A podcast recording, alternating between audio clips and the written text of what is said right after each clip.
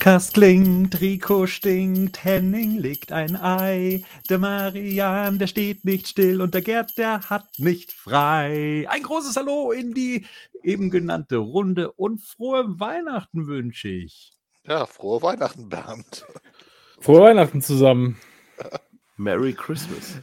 So, wer es noch nicht mitbekommen haben sollte, wir besprechen ja in dieser Reihe das 13-teilige Werk von Jeff Loeb und Tim Sale, welches sich ja ein Jahr lang den Feiertagen entlanghangelt. Und so besprechen wir die Reihe eben auch so, dass es immer pünktlich zu den entsprechenden Feiertagen von uns die passende Badcast-Besprechung gibt. Und ja, wir wissen, es gibt da auch diesen zweiteiligen Animationsfilm, The Long Halloween. Um den geht es hier in erster Linie noch nicht. Ähm, da soll es ja auch gravierende Unterschiede in der Erzählung geben, die uns das dann auch unnötig kompliziert machen würde. Ich selbst zum Beispiel habe den Film auch noch gar nicht gesehen, aber vielleicht ist es ja etwas, ähm, was ich an den Weihnachtsfeiertagen nachholen kann und womit wir dann eben auch schon beim Thema wären, ne? von dieser Ausgabe, beziehungsweise von der Ausgabe, die wir heute besprechen wollen, The Long Halloween Weihnachten. So, wir haben ja schon über die ganzen anderen Feiertage bislang gesprochen, was die für uns bedeuten. Ja? Und die sind ja an und für sich immer weit weg, weil sie da drüben in den USA sind. So, und mit Weihnachten haben wir jetzt auch mal einen Feiertag, der auch so bei uns dementsprechend ureigens zelebriert wird. Schöne Erinnerungen an Weihnachten. Was, was bedeutet für euch Weihnachten? Feiert ihr Weihnachten? Zelebriert ihr Weihnachten oder seid ihr aus dem Alter schon raus? Also hier, sagen wir mal, hier der, der, der Gastromensch unter uns. Was ist ein Weihnachten für dich? Gut, wenn man mal letztes Weihnachten, was tatsächlich sehr deprimierend war, wenn ich es mal so sagen darf, äh, rausnimmt, dann ist es bei mir eigentlich Weihnachten immer so, dass es mit der Familie gefeiert wird, Heilige Abend. Und ähm, ja, danach wird dann gearbeitet. So, wenn dann alle schlafen um elf, gehe ich dann meistens arbeiten. So war es bisher eigentlich die letzten Jahre immer was, was immer recht schön war, weil wir schon halt mittags anfangen, so, ne? Mit Kochen, die Familie kommt zusammen. Und auch so die Zeit vorne drin ist halt immer, oder die ganze Weihnachtszeit ist halt eh immer sehr auch für mich mit Filmen halt geprägt. So, es gibt so drei Filmreihen, die ich eigentlich immer jährlich abwechsel. Das ist einmal, ich, ich meine, die kann jeder von euch erraten wahrscheinlich, das ist Harry Potter, Herr der Ringe und Star Wars. die werden immer ah, abgewechselt. so. Ich hätte also doch Stirb langsam erwartet. Nee, das habe ich tatsächlich, das ist recht witzig. Ich habe das erste Mal Stirb langsam bei meiner Familie vor drei Jahren oder vor zwei Jahren in Wien geguckt und die ich meine, wie Amerikaner sind ja eh, was manche sagen, so ein bisschen komisch. Das heißt, da war es kein Problem, mit zehnjährigen Kindern Stirb langsam zu gucken. Aber sobald da irgendwie eine Sexszene kommt, wird weiter gespult. aber gut, so ist es halt, ne? Ähm, aber ja, nee, Stirb langsam habe ich, das, ich glaube, das ist auch eher so ein Kult, der durchs Fernsehen so rübergeschwappt ist, zu sagen, dass es ein Weihnachtsfilm ist, ne? Das hat ja, das, da wäre hier hierzulande keiner drauf gekommen, das als Weihnachtsfilm zu verkaufen. Gerade Harry Potter, finde ich, ist da schon, das wirkt schon immer so die richtige Stimmung für mich. Dafür spielt der erste Stück langsam zumindest aber auch an Weihnachten. Ich glaube, die ersten zwei, oder? Ja, ich glaube, der zweite, der zweite spielt auch zur Weihnachtszeit auf jeden ja. Fall, genau. Und ab ja, drei sind dann raus, deswegen wird die Reihe ohnehin nicht passen für Weihnachten. Aber anderes Thema, genau. Ja. ja Henning, gibt es da für dich Filme zu der Zeit? Also, oder wie, wie, wie stimmst du dich auf Weihnachten ein? Ach, ich finde die ganze Weihnachtszeit, jetzt in, die ganze Vorweihnachtszeit, das finde ich immer sehr entspannt. Das ist für mich eine sehr entspannte, besinnliche Weihnachtszeit im Jahr einfach. Ähm, ich mag das so, diesen Ausklang des Jahres und ich finde dann, die Weihnachtstage sind auch immer sehr entspannt bei mir. Also ich bin da im Gegensatz zu vielen anderen jetzt nicht so, dass ich durch die Gegend fahre, versuche mich da von dem meisten Terminstress auch selbst familiär weitestgehend frei zu machen. Und äh, wir zelebrieren das dann eher im kleineren Kreis. Und das ist dann so das Weihnachten, wie ich das mir vorstelle. Und Weihnachten war für mich aber schon immer schon als Kind irgendwas Besonderes. Also das hat so eine eigene Magie. Filme würde ich jetzt sagen, ich glaube, da gibt es schon so ein paar Klassiker, die dann immer wieder kommen, ne? ähm, wobei ich mir nicht jedes Jahr Kevin allein zu Hause angucken kann, aber der gehört da schon dazu. Ähm, aber sowas wie auch ist das Leben nicht schön, also das ist so ein, für mich so ein klassischer Heiligabendfilm. Und ähm, dieses Jahr haben wir es tatsächlich anders gemacht. Dieses Jahr gab es so einen filmischen Adventskalender. Wir haben tatsächlich fast jeden Abend einen Film hm. geguckt und haben uns vorher zusammengesucht, was für Filme sollen da drin sein. Also Sachen, die wir schon kennen, plus neue Sachen und haben dann jetzt in der Adventszeit jeden Tag da rausgezogen, was wird abends geguckt. Genau, da ist so eine Mischung aus Winterfilm und äh, klassischen Weihnachtsfilmen drin. Ah, das ja. ist ja spannend. Gab es da auch mal den Moment, dass ihr dann gesagt habt, ah nee, da hätte ich jetzt eigentlich doch keinen Bock drauf? Ähm, das haben wir aber vorher schon geklärt, dass wir das durchziehen. Auf jeden Fall, da waren noch ein paar Sachen dabei tatsächlich, wo du dann eher sagst, ah, hm, also kannte ich noch nicht, hat mich jetzt aber auch nicht super abgeholt. Ne? Also beispielsweise war da jetzt war da auch dabei der Polar Express, ich weiß nicht, ob ihr den kennt, ähm, ne, von Zemeckis. Hm, ähm, ich kannte, ja, ja. wir kannten den nicht. Ähm, der ist voll an mir vorbeigegangen damals. Und ich weiß nicht, ob es der, der da falsche Abend war. Der Film hat mich gar nicht abgeholt. Ne? Obwohl es mhm. ein richtiger Weihnachtsfilm, aber der war mir, der ist, hat mich, also der, der Polar Express hat mich nicht abgeholt und dann haben wir ihn auch nach der Hälfte der Fahrt zum Stehen gebracht und haben aufgehört. Also das mache ich nicht oft, aber das war so ein Moment, wo ich an dem Abend dachte, ich, das kann ich nicht fertig gucken. Der, der, der, der sieht halt so gruselig aus, ne? Ich finde, die Geschichte an sich, das hätte man auch mit Schauspielern machen können. Es gibt nicht so wirklich einen Grund, warum er das CGI gemacht hat, finde ich. Aber es war der Mac ist, der das damals ausprobieren wollte. Ja, und ja, dann genau. wirkt das alles irgendwie so ein bisschen das ist Uncanny Valley, glaube ich, nennt sich das. Das ist, fand ich da ganz schlimm in dem Film. Das ist so, ich fand tatsächlich, also wenn man das weiß, das ist einfach, das ist ein, der Film ist, das ist schon einen Tacken älter, ne? 2004, das Ding ist jetzt irgendwie 17 Jahre alt. Ich fand, dafür war das voll okay. Aber ich fand so insgesamt die ganze Machart irgendwie, die hat mich so gar nicht abgeholt. Das war so ein bisschen Disney, aber nicht in gut. Also das ja. war, spätestens als dann die Gesangseinlagen anfingen, war ich dann tatsächlich raus in dem Moment. Aber genau, anderes Thema. Ansonsten ist, ist Weihnachts, Weihnachten und die Weihnachtszeit vor allem was, worauf ich mich jedes Jahr auf, auch schon sehr freue. Also ich genieße das total. Ja. Na, insgesamt äh, auch, dass es dann früh abends dunkel wird und man sich das gemütlich machen kann. Ähm, wenn es dann tatsächlich auch bei uns mal schneien würde, äh, wäre es dann perfekt. Äh, das ist ja noch immer mein Traum, weiße, weiße Weihnachten. Aber das ist uns oh, ja. hier leider im Rhein-Main-Gebiet aller, in, in allerseltensten Fällen äh, können mhm. wir das genießen. Das ist jetzt schon sehr lange her, dass wir an Weihnachten mal Schnee hatten hier tatsächlich. Ja. Und ich kann sagen, da kann ich mich in meiner Kindheit tatsächlich noch öfters daran erinnern, dass es da ja, weiße Weihnachten gab. Ja. Das ist tatsächlich äh, zumindest gefühlt weniger geworden. Gerd, wie kommst du in Weihnachtsstimmung? Im Prinzip auch genauso jetzt wie Henning gesagt hat. Ich habe Weihnachten schon immer mein ganzes Leben gefeiert. Es war immer so ein Fest, Besinnlichkeit, Familie und ist auch für mich im Moment auch so, ich lasse das Jahr ausklingen, ich habe jetzt auch frei und komme so zur Ruhe. Ne? Also das heißt, und früher war es halt mit meinen Eltern und heute ist es halt dann mit Freundinnen und Patenkind und sonst was, aber immer im kleinen Rahmen und filmisch ist Weihnachten für mich in meiner Kindheit, war das immer drei Nüsse für Aschenbrödel. Ich weiß, nicht, ich weiß nicht, ob ihr den noch kennt. Das war so eigentlich der. Was? War, war der Weihnachtsklassiker. Ja, der, der Weihnachtsklassiker schlechthin. Ähm, dann auch Frank Capras ist das Leben nicht schön. Den gucke ich auch heute noch eigentlich jedes Weihnachten. Ähm, dann kommt noch der kleine Lord mit äh, Ricky Schröder. Auch der ist so ein absoluter, also ich glaube, seitdem ich denken kann, äh, also ich glaube seit 1980 oder so läuft dieser Film jedes Jahr zu Weihnachten, ja. Und dann jedes Jahr wechsle ich aber ab, suche ich mir eine Verfilmung äh, von A Christmas Carol raus von Charles Dickens, wobei da bevorzuge ich tatsächlich dann die Geister, die ich schrieb, von Richard Donner mit Bill Murray, die halt etwas modern und sehr aberwitzig ist. Mhm. Marian, du bist ja jetzt schon Papa. Wie geht man dann da an Weihnachten dran? Was überträgst du da? Gibt es da schon so irgendwas, was, was dir schon an Weihnachten gefallen hat, was du jetzt schon versuchst zu etablieren? Äh, ja, also wir, eher so eine, so eine Stimmung herzustellen, würde ich jetzt eher sagen. Weihnachtsmann getrauen wir uns noch nicht, weil da haben wir irgendwie Sorge, dass er sich dann doch zu sehr erschreckt. Ähm, weil es dann auch also mein muss Vater Christkind kommen, oder wie? Das gibt es bei uns nicht. Achso. Also nö, bei uns ist ich. Traut sich ähm, da nicht ähm, hin, oder wie? Genau. also, Sachsen. naja, noch schlimmer. Pass auf, kommt ja noch schlimmer. Denn, Ach, ich, denn, ich, denn ich bin ja familiär quasi wirklich sehr tradiert, was so Weihnachten betrifft, eingebunden, weil ich wirklich ähm, enge, enge famili familiäre Bande ins Erzgebirge habe. Das darf man heute, glaube ich, nicht mehr sagen oder soll es nicht mehr zu laut sagen. Ähm, und daraus kommt tatsächlich so, ähm, das ist lustig, weil ich gleichzeitig natürlich auch mit diesen ganzen Filmen aufgewachsen bin und Kevin allein zu Hause alleine, wenn dann schon die, wenn dann schon die Melodie losgeht von John Williams, dann ähm, das rührt einfach mein Herz, aber genauso tut es das eben immer noch, obwohl ich nicht gerne durchs Erzgebirge fahre, tatsächlich nicht oder keinen Grund mehr habe ähm, an Weihnachten da durchzufahren, hat tatsächlich so einen großen nostalgischen Wert für mich. Also so diese Lichter und das, was hier auch äh, noch in dem Raum, in dem ich hier lebe, eher im städtischen, ähm, äh, was da hier alles so aufgebaut wird und so, das, ähm, das fasst mich schon an und das versuchen wir tatsächlich auch so ein bisschen zu vermitteln. Und das ist so, meine Oma hat immer das Weihnachtsessen gemacht und das hat dann mein Vater irgendwann übernommen und jetzt ähm, haben wir das seit ein paar Jahren übernommen. Das heißt also, äh, wir laden dann alle zu uns ein und ich liebe auch Weihnachten. Und die Filme sind auch immer so ein bisschen wechselnd. Genau, letztes Jahr war es Herr der Ringe. Äh, ich muss ja jetzt immer alleine gucken quasi. Wir schaffen ja nicht mehr lange Filme.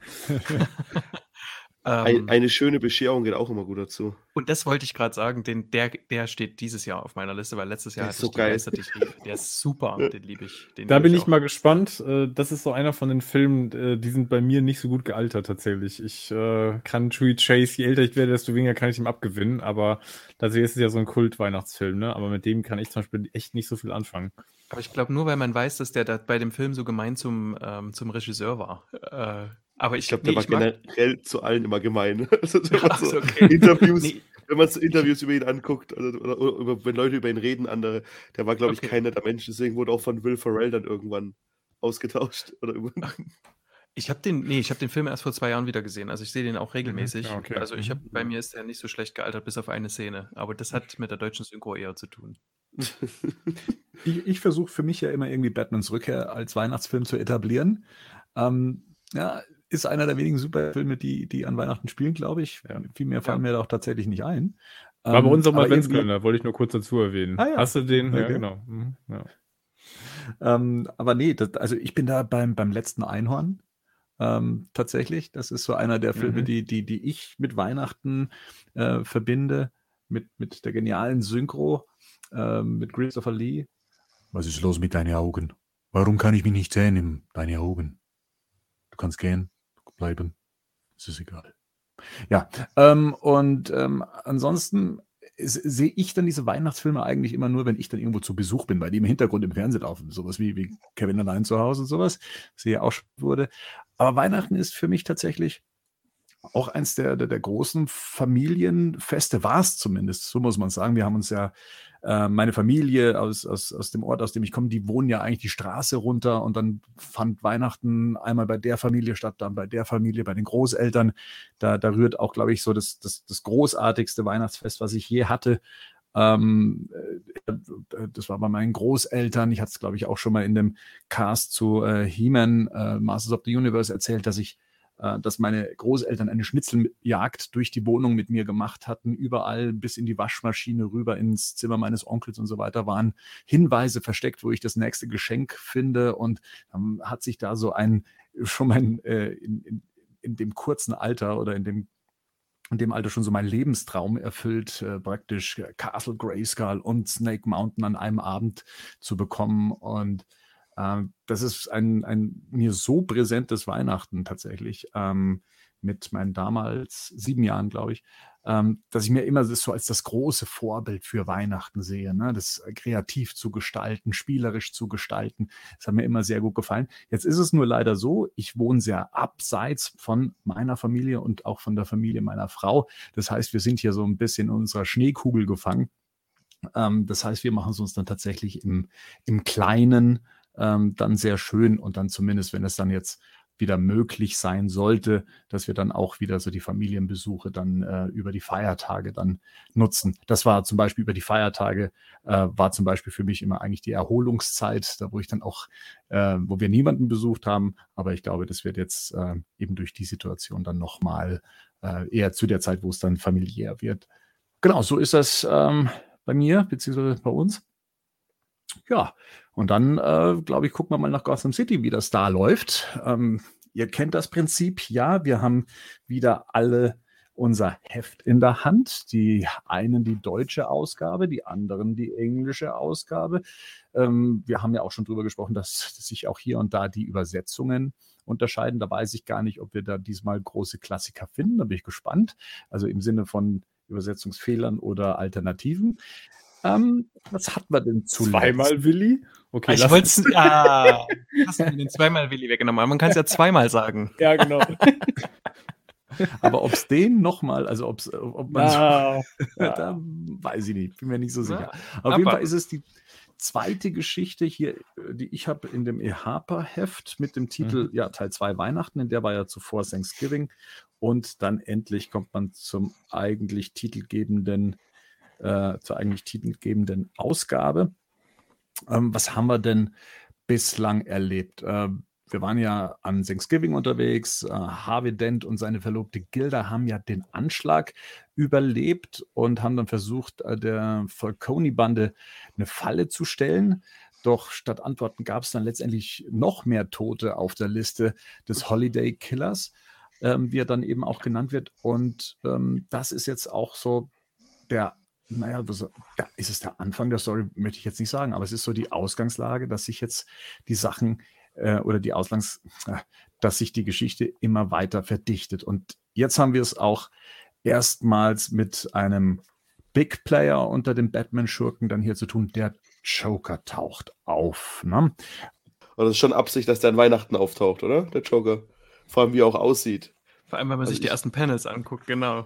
Also ich muss da die ganze Zeit an Dr. Seuss und Cringe denken. Absolut. Mhm. Ja, Er zitiert ja, auch aus dem Cringe. er zitiert. Ja, ja, genau, genau. genau, aber, aber auch seine ganze Also- Aufmachung, seine Körperhaltung. Ja. Nur echt mit 52 Zähnen auf jeden Fall auch. Ja, Ja, also das ist schon, das ist schon ein sehr eigenwilliges Art-Design, muss ich sagen. Auf Das stimmt. Das ist direkt aus, aus dem Klavier, sind die ausgebrochen, die Zähne, und ihm Fall. Ja, eingesetzt. voll. Ja. Total. Ja. Der liest sich erstmal die äh, aktuelle Zeitung durch. Da steht ja auch ganz groß dann eben drauf, der Holiday Killer stalks Gotham.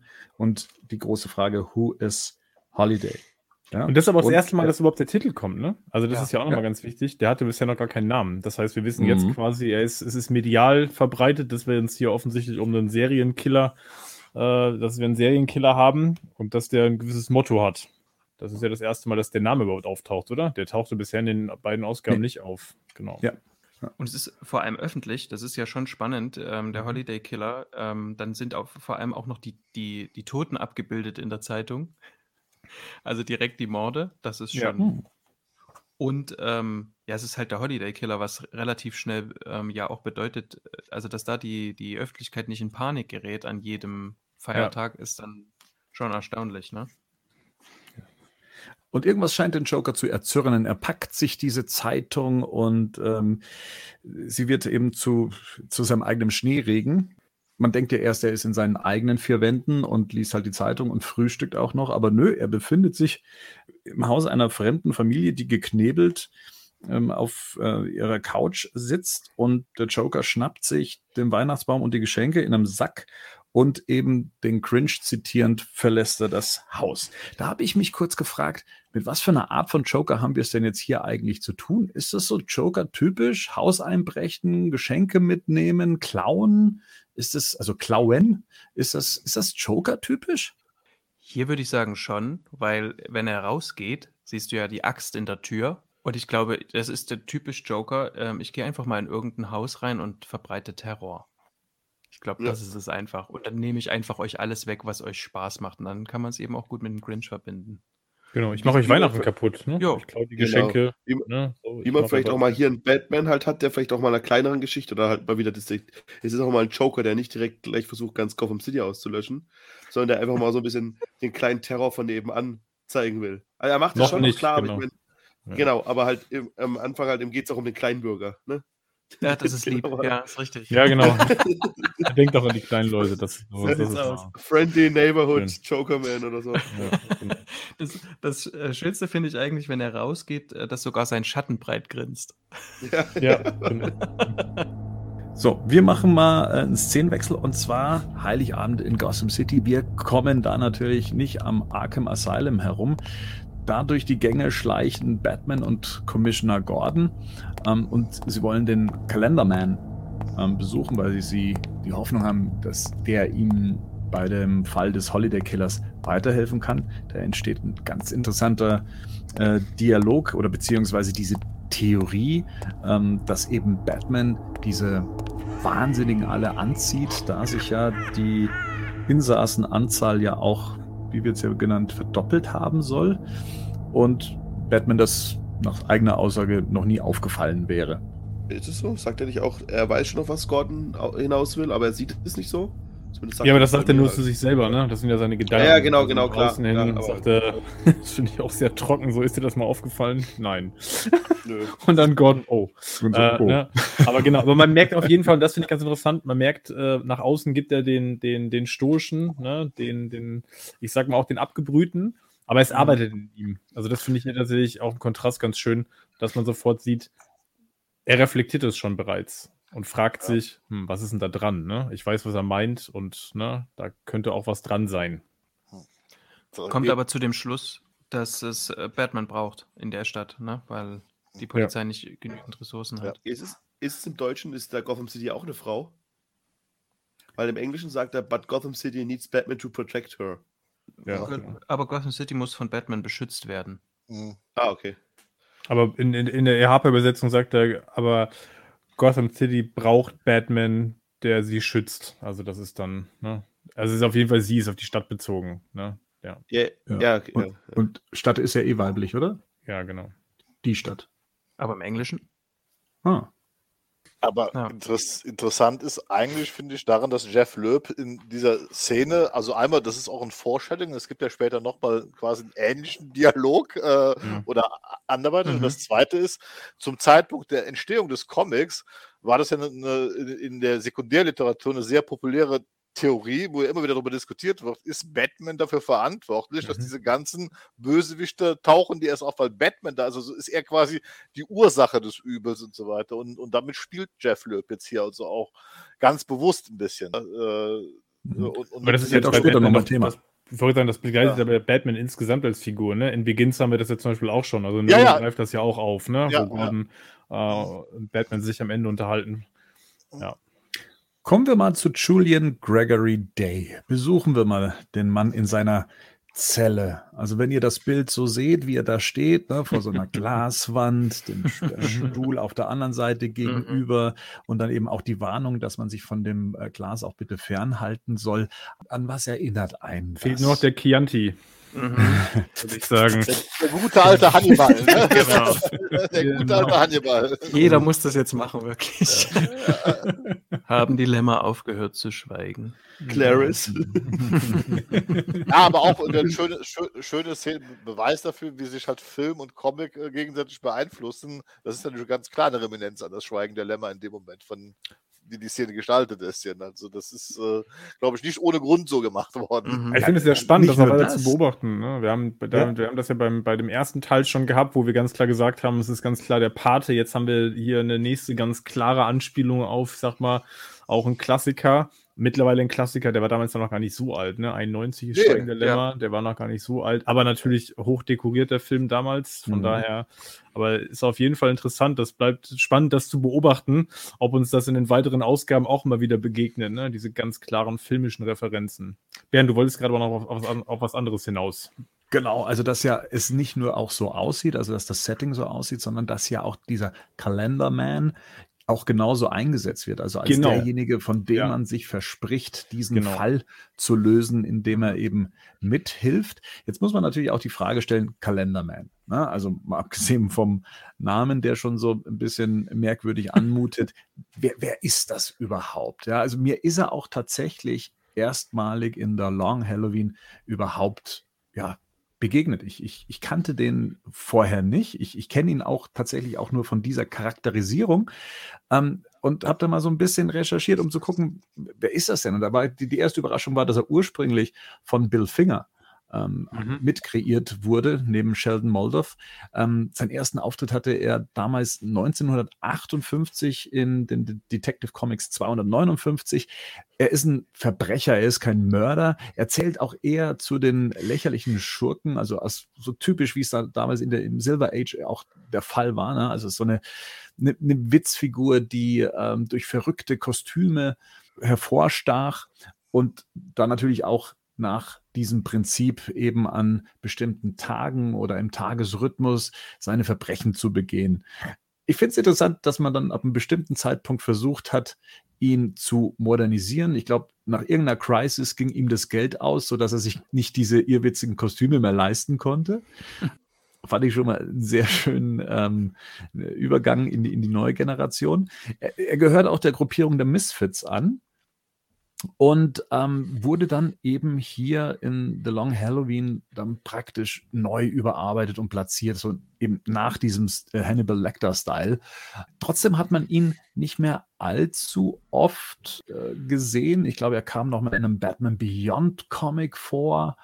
In den Videospielen müsste es Arkham City, da ist er unten City? im, da ist er unten, hockt er in dem, am Anfang, ähm, des Gerichtsgebäudes ist, glaube ich, wo man gegen Harvey Dent am Anfang kurz kämpft. Und dann kann Ja. man runter in den Keller und da sitzt er dann drin und ist im Prinzip genauso wie hier aufgebaut. Es ist die Also Zelle, eher so- genau. Genau, das, genau, und da ist es auch so ein bisschen so ein Easter Egg, glaube ich. Wenn du zu den verschiedenen, also wenn die Playstation auch Ja. für die verschiedenen Feiertage eingestellt ist, dann sagt er irgendwas anderes. Und ich glaube sogar, dass da vor kurzem erst ein Easter Egg nochmal gefunden wurde, dass man irgendein bestell, äh, bestimmtes Datum hat eingeben müssen. Und dann ist, das wurde erst vor, glaube ich, vor ein, zwei Jahren noch entdeckt, was schon beachtlich ist, weil das, Film, das Spiel, glaube ich, zehn Jahre alt ist, neun Jahre alt, sowas um den Dreh. Ja, ja, genau. Ja, ich glaube 2009 sogar, ne? 2009, 2010. Genau, aber er erzählt dann Stories, oder? Das ist doch das. Es gibt so dann Voice-Overs, Genau, wo er, glaube genau, ich, genau, Geschichten genau. erzählt über halt irgendwelche Verbrechen, die er an den jeweiligen Tagen dann ähm, begangen hat. Und tatsächlich ist es ja super spannend, weil wir ja gerade tatsächlich bei der Figur hier eigentlich über den Modus operandi sprechen, den Holiday ja ganz klar hier zeigt. Und es ist tatsächlich total interessant, dass jetzt so früh äh, eigentlich schon gezeigt wird, er kann es eigentlich nicht sein. Ne? Also das hätte man ja auch noch laufen lassen können, weil ja der Modus operandi, ich glaube, wenn man die Figur kennt, für Comic-Kenner, hätte man jetzt ne, spätestens hier schon auf die Idee kommen können, hm, ist es hier Kalenderman vielleicht, weil es Sinn ergeben würde. Und sehr früh sehen wir schon, okay, Kalenderman ist es offenbar nicht. In, Im Äh. Suicide Squad-Film ist er noch zu sehen, dass wir das noch, dass wir das komplettiert Mhm, noch haben, ne? ja. Von diesem Jahr. Stimmt. Ja. Also Ja. wird auch noch gespielt vom Dargestellt vom James Bruder Gunn. von James Gunn. Ja, genau. Ja. Ähm, ähnlich äh, wie es beim letzten Mal auch war, also bei äh, Solomon Grundy. Solomon Grundy. Mhm. Solomon Grundy, genau, gibt es ja auch hier, dass, dass äh, der Kalenderman so Sprüche von, Kalendersprüche von sich gibt. Ne? So Mhm. ähm, 30 Tage haben September, April, Juni und also es soll schon auch, glaube ich, ein bisschen zeigen, wie gaga er ist. Man hat das Gefühl, er hätte auch schon längst das Rätsel durchschaut, wer denn dieser Killer wäre. Er sagt, morgen ist der große Tag. Also mit morgen meint er dann wahrscheinlich den, in, den USA ist ja der 25. Dezember das Ja. eigentliche Weihnachtsfest frühmorgens. Ne? Sie wird wieder töten, heißt es. Batman fragt, wieso meinst du, es ist eine Frau? Da komme ich nicht ganz mit, weil er es mag, das Aufsehen. Niemand weiß, wer sie ist. Und er hat sich bereits einen Namen gemacht. Oder sie sich. Bisher hattet ihr Glück. Im Februar. Lincolns Geburtstag, Washingtons Geburtstag und der Tag des Präsidenten. Da wird es mir ein bisschen wirr. Ich glaube, das ist auch Absicht. Ich glaube tatsächlich, das ist einfach dieses typische, äh, wir haben hier einen, einen Psychopathen, der einfach ne, entsprechend kryptisch etwas von sich gibt.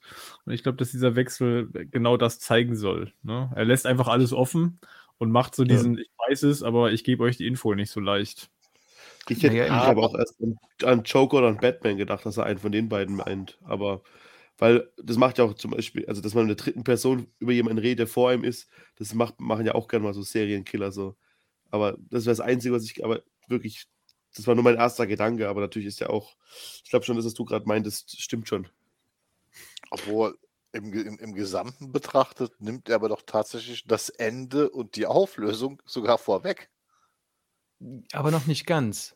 Nicht ganz, aber du äh, erhältst im Prinzip, wenn du es, das ist jetzt äh, das Blöde, weil wir das ja nach den Feiertagen, aber wenn wir die letzte Ausgabe mal dagegen hatten, dann nochmal die Sprüche anguckst, äh, glaube schon, dass es so gewollt ist, dass, er, dass es so etwas kryptisch ist, weil es schon so eine Art auch wieder Foreshadowing ist. Das widerspricht ja dem, was ich gesagt habe, nicht. Nach dem Motto, ich weiß eigentlich mehr als ihr, aber ich Ja. gebe euch jetzt die Mhm. Antwort auch nicht so einfach, weil er hätte ja auch, Mhm. könnte ja auch einfach sagen, was er weiß oder was er wirklich glaubt zu wissen, aber bleibt halt einfach vage. Ne? Ja.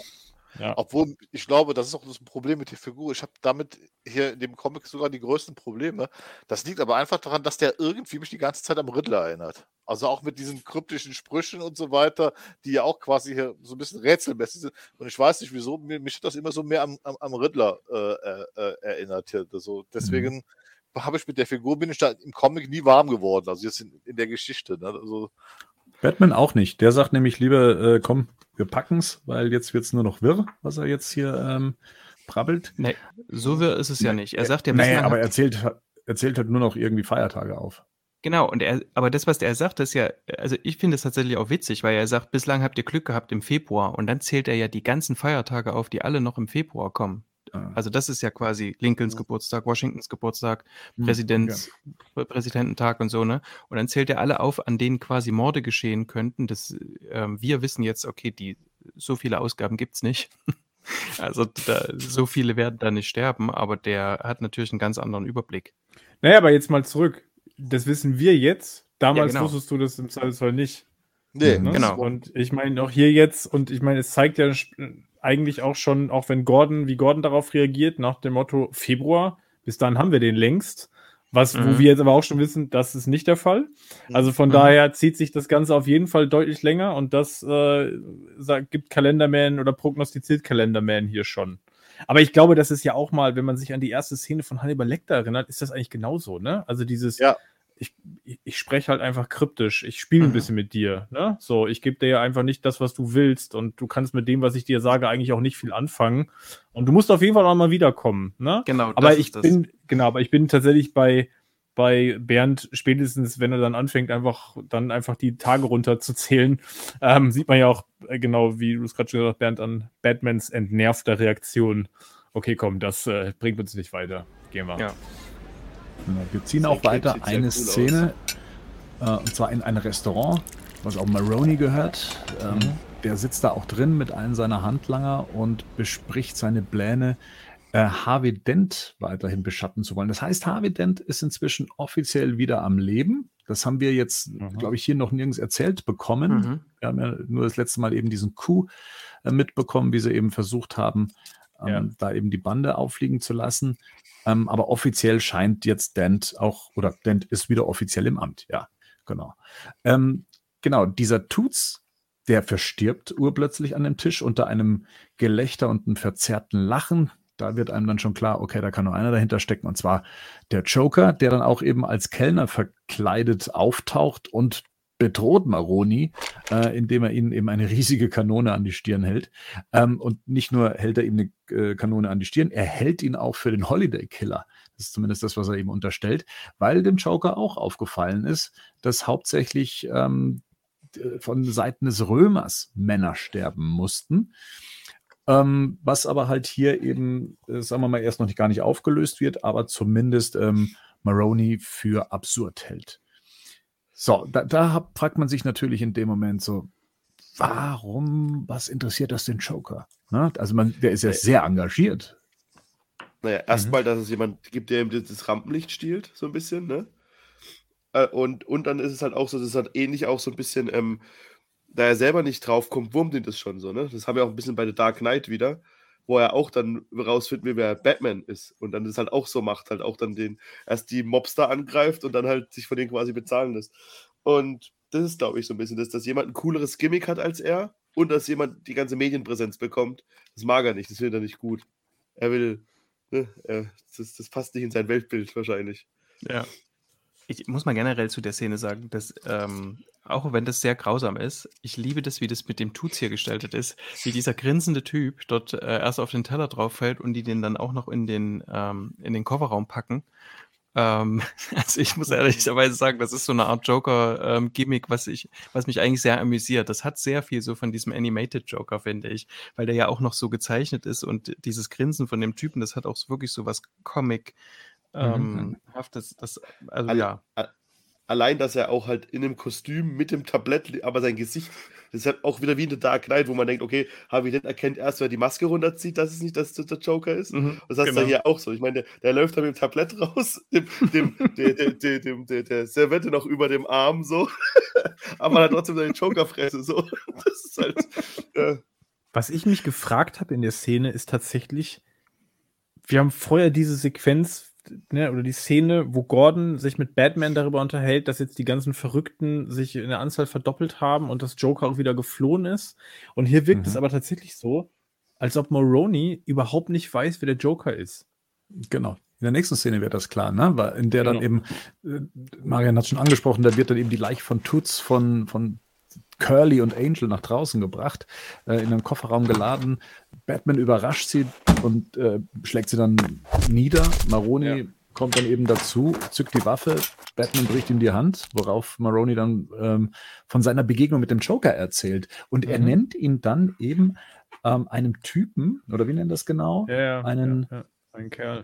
Ein Kerl der nennt, nennt sich, Joker. Nennt genau, als ob er recht frisch wäre, ne? Ja, genau. Nee, das finde ich ganz interessant. In Batmans zweiten Jahr, oder? Ja. Also, dann wird es den Joker auch noch nicht so lange geben. Also, ich will das jetzt gar nicht zerpflücken, ne? Ich finde, vom Zeitkontext ist es, oder von der zeitlichen Schiene, wenn man denkt, ist das natürlich sportlich, wenn ich denke, okay, zweites Jahr, die Anzahl der Irren hat sich verdoppelt, Joker ist wieder geflohen. Also es klingt natürlich alles so, als ob es eine gewisse Vorgeschichte besitzt. Äh, hier scheint der Joker trotzdem recht neu in der Stadt zu sein, wenn, die, wenn selbst ein Gangsterboss äh, nicht mal weiß, wer das ist. Und ich meine, der Joker ist jetzt auch kein Typ, den ich vergesse, wenn der einmal aufgetaucht ist. Ne? Also das ist ja eine Erscheinung, aber, die durchaus in Erinnerung bleibt. Aber gut, es spielt jetzt für die Geschichte auch, auch nicht so eine Riesenrolle, aber das finde ich trotzdem interessant, so als, als mhm. Randnotiz. Du, aber es kann ja schon halt sein, dass halt jeder um die Ecke mit einem Gimmick kommt, so, ne? Also das ist halt ja. gerade, wenn es seit Batman sich verdoppelt hat, oder die, die, und dann kommt jeder Vogel mit so einem Gimmick um die Ecke, da muss man sich dann erstmal hocharbeiten, auch als Joker. So, ne? Also das ist halt, da gibt es so eine Kalenderman, da gibt es hier Poison Ivy, da gibt es mhm. Solomon Grundy. Ja. Dann, dann stößt erstmal der Joker gar nicht so krass raus. Ne? Also unter der ganzen, das ist dann eher so, die, der hat sich dann quasi hochgearbeitet über die Zeit dann mhm. wahrscheinlich erst. Ja, okay. Ja, verstehe, was du mhm. meinst, ja. Aber trotzdem, ich finde es bemerkenswert, also dass halt eben gerade mit so einem Satz, also hier heißt es, ein Kerl nennt sich der Joker, dass du damit klar machst, es ist noch keine super etablierte Figur da draußen. Mhm. Ja, die scheint noch nicht irgendwie so äh, ganz groß in den Medien gestanden zu haben oder hat schon versucht, die gesamte Stadt zu vergiften, weil dann wäre der Name schon ein Begriff. Und ja. das, das, das ordnet das zeitlich nochmal ein oder macht nochmal so ein Fragezeichen auf. Deswegen, ja. ich finde das interessant, wie man halt eben mit so einem Satz das dann eben dann ja, nochmal zeitlich versucht, neu einzuordnen oder kommt dass man sich dessen dann bewusst wird. Ja, aus Dark Knight meinst du, ne? Ja, genau. Ja, klar. ja, ja natürlich. Klar, natürlich. Also, ja. Aber, aber interessant ist ja auch die Tatsache, ja, der Joker ist so relativ frisch, aber Batman kennt ihn ja schon. Batman hat ihn schon eingebuchtet. Das heißt, wir haben ja, ja hier auch ja. eine ganz andere Motivation. Ich glaube, das ist auch das, was Jeff Loeb da macht oder was ja später auch Nolan so versucht hat. So, wir haben auch diese Batman Rogue Gallery, so die, die wir normaler haben. Und, und dann in Anführungsstrichen haben wir das normale Verbrechen. So, mhm. das heißt, Batman hat offensichtlich den Joker schon bekämpft, hat ihn auch schon eingebuchtet, aber das ist ja, ja kein normaler Verbrecher. Das ist einfach nur ein wahnsinniger, irrer Killer, um, den geht, der vielleicht auch deswegen noch gar nicht in den Medien so präsent ist und bei diesen Mobstern gar nicht präsent ist, weil die Mobster wollen ja nicht wahllos Leute umbringen, was ja der Joker aber gerne möchte, der halt, äh, wie äh, Rico so sagte, am besten das bessere Gimmick hätte, weil dir geht es ja um die Reputation. Den Mobstern geht es ums Geld. Ja, also mhm. das ist, eine ganz klare Trennung, die hier stattfindet. Naja, ja, die haben da ja auch richtig Business. Die haben da auch richtig Business zu tun. Und ähm, Bernd sagte, er hat diesen einen Satz, so ein Typ nennt sich selbst der Joker. Und unten unterstreicht er das quasi nochmal, indem er sagt, lauter Irre. Also ja. die, die unterscheiden ja. doch nicht zwischen zwischen den Verrückten. Wenn da einer mal, was weiß ich, drei Leute mit einem mit Lachgas irgendwo eingesaut hat, kann es auch sein, dass der Maroney in der Zeitung gar nicht gelesen hat.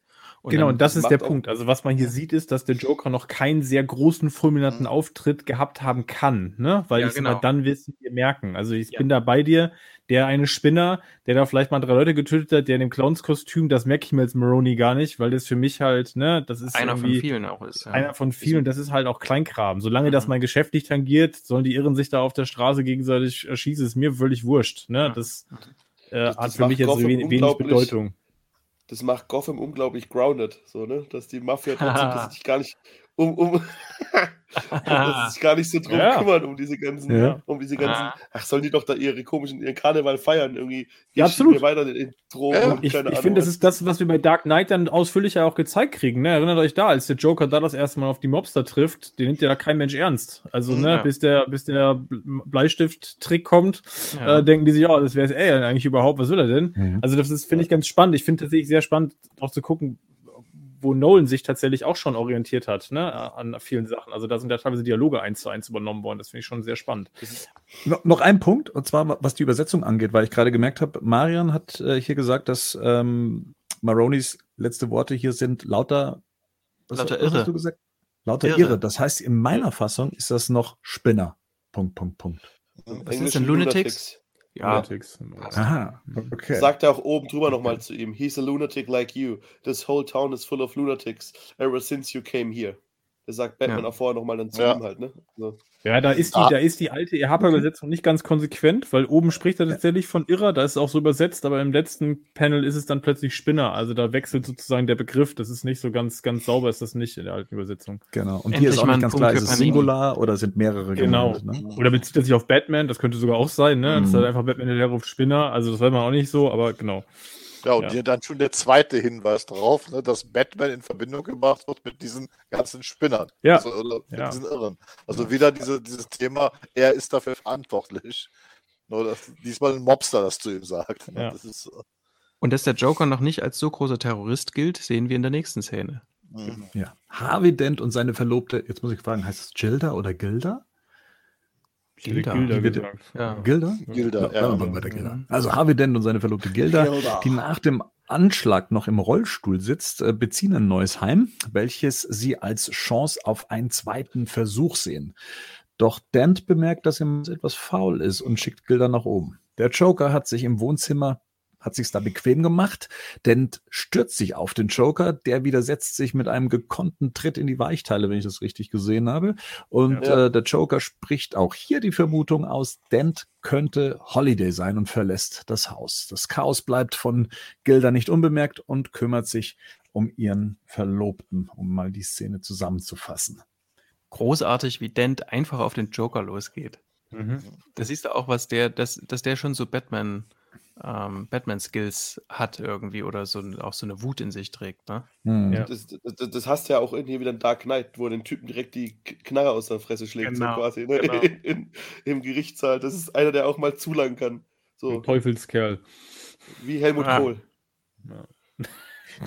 Die Was? Doppelgesichtigkeit von Harvey Dent, die wird ja hier noch nicht so ganz ausgespielt. Ne? Man hat zwar immer irgendwie so ein paar Wortspiele und Foreshadowing, über das wir schon gesprochen haben, aber wir haben es jetzt hier zum Beispiel nicht mit dem guten Harvey und mit dem bösen Harvey zu tun, wie man es zum Beispiel in der Animated Series kennt. Ne? Es ist jetzt kein Harvey Dent, der schon so zwiegespalten daherkommt. Oder muss man das noch tiefer in der Metaebene sehen? Gibt zwei Panels, wie er den Joker schlägt. Du hast einmal das obere, das gelblich gefärbte, da siehst du halt seine äh, linke Gesichtshälfte und auf dem unteren siehst du nur seine rechte Gesichtshälfte. Also es wird immer wieder damit gespielt, diese beiden Hälften darzustellen. In irgendeiner Weise. Interessanterweise ist auch hier sogar, dass die untere, das zweite Panel halt auch dunkel ist. Also sein Gesicht hat einen Schatten bekommt, während es oben in der rechten Hälfte angeleuchtet ist. Also das macht Tim Sale und macht er das schon wieder. Also es gibt schon wieder diese, diese Metaebene, dass das Mhm. einfach reinbringt. Aber in der Charakteristik ist da bislang noch nichts rauszulesen.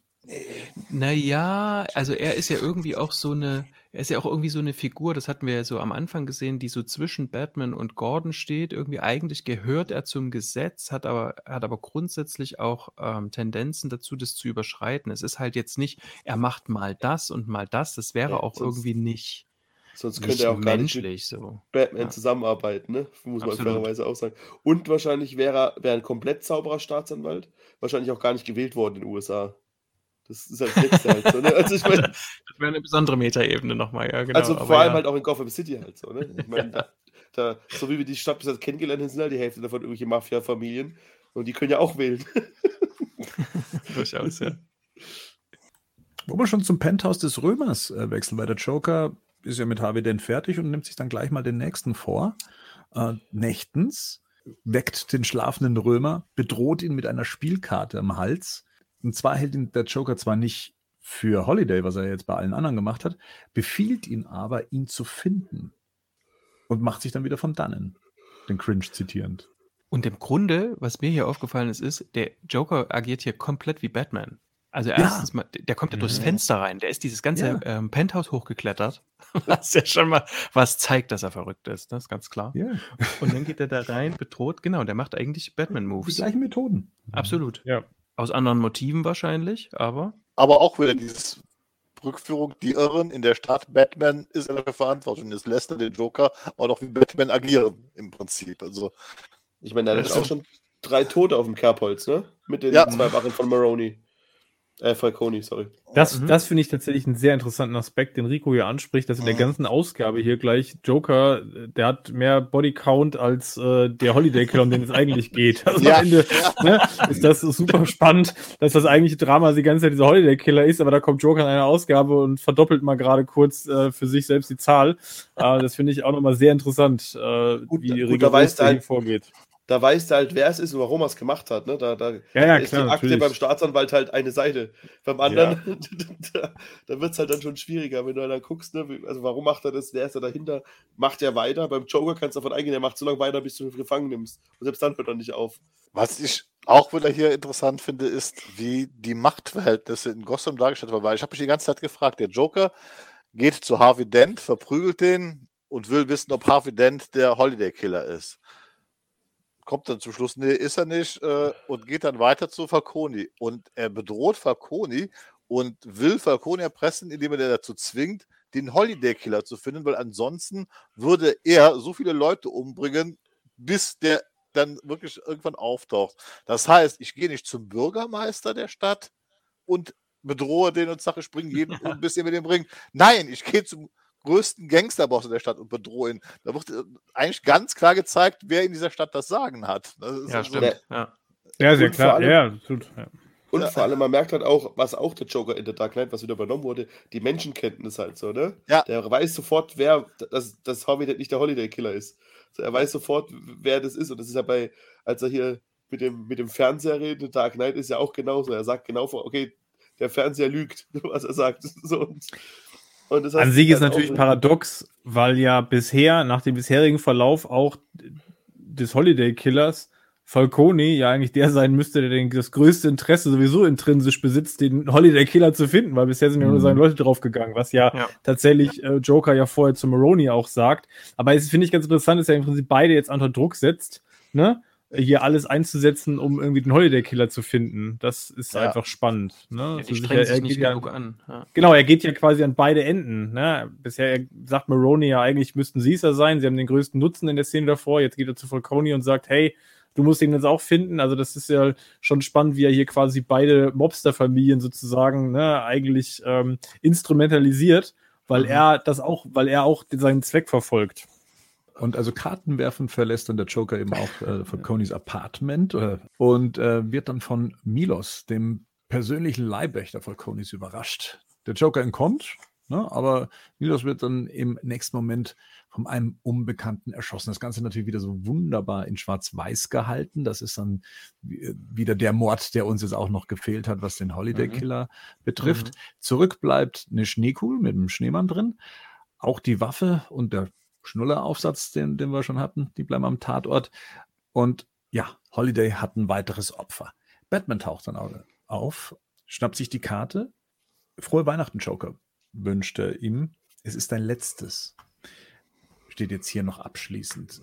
Ich habe mir dann gedacht, denkt Batman jetzt gerade wirklich, der Joker wäre der Holiday Killer? Nein, also ich habe das immer so interpretiert, dass Batman, weil er schon mit dem Joker zu tun gehabt hat, dass der weiß, wozu der fähig ist. Dass er in dem Moment, wie er das sieht mit dieser Karte und so weiter, dass ihm klar ist, dass er jetzt tatsächlich erstmal den Joker aufhalten muss, weil das viel schlimmer werden kann, als was da passiert, weil der Joker ah. ein unberechenbarer Irrer ist. Aber fairerweise sagt, it will be your last. Er hat ihn aber schon mal gefangen, er ist schon mal ausgebrochen. Also ja. so 100% soll er sich auch nicht auf seine, auf seine Fähigkeiten ähm, Vertrauen, die er da hat. ja, wobei das, das, das ist ja eher die Sicherheitsvorkehrungen in Arkham, die nicht funktioniert haben. Er hat ihn hinter Gitter gebracht hier. Und ich sag mal, Batman ja, ja, eben, ja, aber, das Ausbrechen sind ja andere für zuständig oder verantwortlich, dass das ja, ja, schon geht. Klar aber, klar, aber wenn man halt den Kontext sieht, dass er zwei Jahre in Gotham ist und sagen wir mal, dann saß der Joker kein Jahr im Gefängnis. Ja gut, ich meine, wir haben jetzt auch noch gesehen, der Joker hat natürlich einen ganz anderen Modus operandi. Den haben wir jetzt hier auch nochmal gezeigt bekommen. Der läuft einfach durch und bringt die Leute um, die ihm über, durch, über den Weg laufen. Und dann überfällt er halt mal zwischendrin ein paar Familien. Ist ja Weihnachten. Ähm, und das ist, natürlich, ist natürlich mit dem Holiday Killer überhaupt nicht zu vergleichen. Es, also ich finde diesen letzten Satz sehr interessant, weil wie, also in dieser Ausgabe finde ich, kommt es geballt vor, dass Leute immer wieder sagen, naja, wir haben das ja bald beendet. Also Gordon sagt das weiter mhm. vorne, Batman sagt das hier, Batman sagt das auch noch woanders. In der letzten Ausgabe mit Solomon Grundy sagte er das auch mal gucken, ob wir nächstes Jahr ein schöneres Weihnachten haben. Äh, äh ob wir nächstes Jahr, ob das ein besseres Jahr wird, wo dann die Iren so lachen. Ähm, und ich glaube, das zieht sich dann über die folgenden Ausgaben auch fort, dass die die mhm. ganze Zeit irgendwie so eine, so eine völlig ja. irrationale Hoffnung haben, ja. ähm, dass das schon bald wird. Genau. Aber Wie Gordon halt auch, ne? Im Februar genau. ist das Thema ja schon rum. Genau. Also jetzt ja. auch in der Ausgabe, ne? Ja, genau. Mhm. Aber ist es nicht auch so ein bisschen halt, um sich selbst noch Mut zu machen? So, weil wenn ja, das denkst, ist so, okay, so filmtypisch auch, ja. Ja, ja, eben, wenn du jetzt sagen würdest, okay, das Ding dauert noch drei Jahre, ja dann, ja. Du, dann, dann, bist du weniger motiviert, wie wenn du halt, wenn deine Motivation Absolut. ist, der Typ muss weg. So, ne? Ja, also ich meine, ja. jeder, der schon mal eine Klausur geschrieben hat, weiß, was ich rede. Ja, das stimmt. Wir schaffen das. Und erinnert auch so ein bisschen an die Jetztzeit gerade, wo man ja auch immer denkt, ach ja, bis dahin ist das schon alles vorbei. Und bis Aber dahin jeder weiß realistisch, es geht noch zwei Jahre. Sag das nicht. ich sehe seh gerade vier weinende Gesichter, gucke ich gerade. La- Lass mich wie Batman sein. Weihnachten. genau. Du bist der Grinch. Das ist richtig. Das habe ich schon öfter gehört. Ja, wobei ich, ich glaube wirklich, das, das muss man einfach zu Also wenn, wenn ich mir das einfach mal vorstelle, jetzt unabhängig von dem Comic, ich bin ein Polizist oder ein Ermittler und ich habe so dieses Thema vor mir. Ich habe dann einen Serienkiller, der jeden Monat irgendwie zuschlägt und ich im Prinzip nicht weiß, also eigentlich noch keinen Hinweis habe, wer das sein könnte, dass man sich da auch irgendwie selbst motivieren muss, um da das durchzustehen, weil im Prinzip die andere Alternative wäre zu resignieren und abzuwarten, bis der, der Nächste, der drauf geht hier. Ne? Und das Ganze, und das weiß ich nicht, ob das wirklich Ich, ja, Äh, sinnvoll ich- ist. ich wollte damit auch nicht in Frage stellen, ob das jetzt sinnvoll ist, was die da machen, sondern ähm, äh, man hätte es auch einfach nicht schreiben müssen. Ja. So, sondern aber ähm, was, was ich halt so schön finde, ist, es macht halt auch die Charaktere so menschlich und das, ähm, das, das filmisch habe ich gemeint, weil dadurch wird ja natürlich auch so eine Spannung, man fiebert ja mit den Figuren mit und Mhm. dadurch wird so eine Spannung halt auch aufrechterhalten. Deswegen finde ich es recht filmisch tatsächlich, Wo, das immer wieder das so einzusetzen. wobei das natürlich, das, was Batman da zum Schluss macht, schon so ein bisschen was von CSI Miami hat. Weißt du, wo er dann immer noch mal den, wo er dann zum Schluss nochmal so einen One-Liner sagt und dann geht die Musik Stimmt. los. Aber Das er ist setzt die Brille. Das war nur lange vor, das war nur schon lange vor CSI Miami. Das stimmt. Ja, Vielleicht hat er Löb ja mitgeschrieben. Ja, ja genau, weiß. Ja. It will be your last, dann wow! Aber ich würde auch eher sagen, es zeigt, es zeigt Entschlossenheit und es zeigt so ein bisschen auch Wut, glaube ich. Also das ist auch ein, ne, das ist auch ein wütender Batman. Der rennt halt Ja. die ganze Zeit hinterher. Also Darum geht's ja. sagen, ne? Genau, Darum- weil das haben wir in der, ersten, in der letzten Ausgabe ja auch gehabt. Also Batman ist eigentlich immer einen Schritt zu spät gerade und räumt nur auf. Ne? Ja, ich- ich hinter find den das- Leuten. Ich Ja. finde, das ist sogar ein Grundthema von The Long Halloween, ist diese Wut dieser Batman, Ja, ja. der eigentlich immer einen, einen Schritt hinterherhängt und das alles nie greifen kann, obwohl er eigentlich alles gibt. ja. Also, Na gut, das ist auch das Ende der Ausgabe. ja, Das ist das Ende. Äh, Man kann vielleicht noch sagen, für deutschen äh, Ausgaben ist noch ganz interessant, hier hinten ist noch eine Anzeige drin. Ne? So, also der dunkle Ri- Ritter, der Ritter, der dunkle Ritter aus Gotham City ist der Held von vielen Comic, TV und Filmabenteuern. Im Batman Fanclub Brotherhood of the Bat finden alle die richtigen Informationen zum Thema Batman. Gegen Rückporto gibt es alle News zum Brotherhood of the Bat. Schreibt an BOTB, die Mannheim. Ja, ich kann mich sogar noch daran erinnern, es gab damals diesen offiziellen Batman-Fanclub. Ich habe da auch mal was hingeschickt und geschrieben und ich habe sogar eine Rückantwort bekommen. Ich habe irgendwo noch den Umschlag mit, mit dem Brief ähm, und, und, und dem Anschreiben drin. Ganz spannend. 99. ja? Heute gibt es halt uns. Äh, halt- Genau Ja. so. Uns und umsonst. So, genau. Genau. Dann würde ich sagen, freuen wir uns auf Silvester. Und wünschen frohe Weihnachten. Frohe Weihnachten. Frohe. Frohe Weihnachten. Weihnachten. Frohe Weihnachten. Und Friede allen Männern und Frauen.